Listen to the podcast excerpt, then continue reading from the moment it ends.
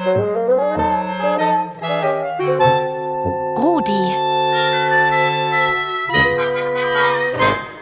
Der rasende Radiohund.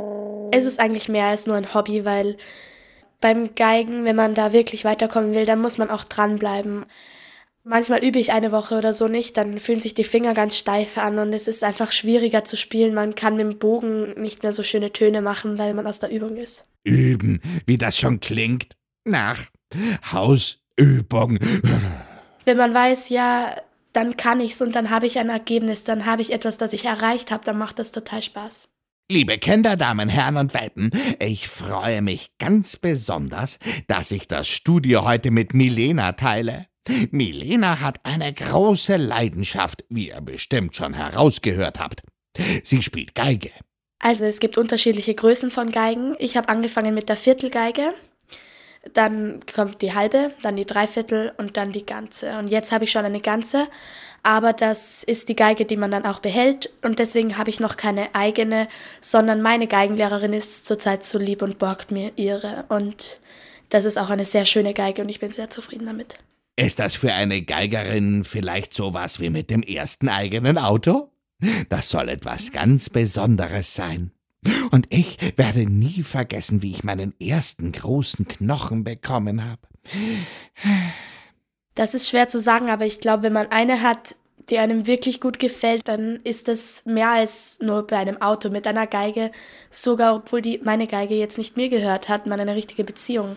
Man hat manchmal das Gefühl, die hat eine Persönlichkeit. Wenn man einen Tag nicht übt, dann klingt sie nicht mehr so schön, weil als wäre sie beleidigt oder so, auch wenn sie das natürlich nicht ist sie ist einfach mehr als nur ein Stück Holz. Das klingt geheimnisvoll. Milena, wie bist du zur Geige gekommen? War das die Idee deiner Eltern? Also meine Kindergartenfreundin hat Geige gespielt, bei meiner Geigenlehrerin, auch bei meiner jetzigen. Und sie hat mir dann mal vorgespielt und sie hat so Zaubertöne, das heißt Flageolets gemacht.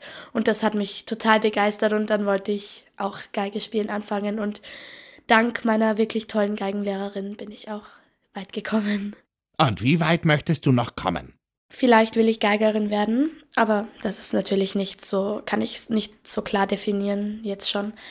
Aber ich mache fast jedes Jahr seit drei Jahren jetzt bei Prima La Musica mit. Das ist ein Wettbewerb und das ist schon gut, wenn man ein Ziel hat, auf das man hinübt. Das klingt sehr aufregend. Wettbewerbe. Uh. Ja, also das mit dem Lampenfieber hatte ich früher gar nicht, aber jetzt eigentlich erst seit letztem Jahr ist das ganz arg gekommen und dann hatte ich immer ganz kalte Hände und damit kann man nicht gut spielen und man kann es überwinden. Man kann es irgendwie versuchen und wenn man ein Blackout hat, geht auch nicht die Welt unter. Milena, hast du eigentlich ein Vorbild? Ja, das ist die Frau Patricia Kopaczynskaja.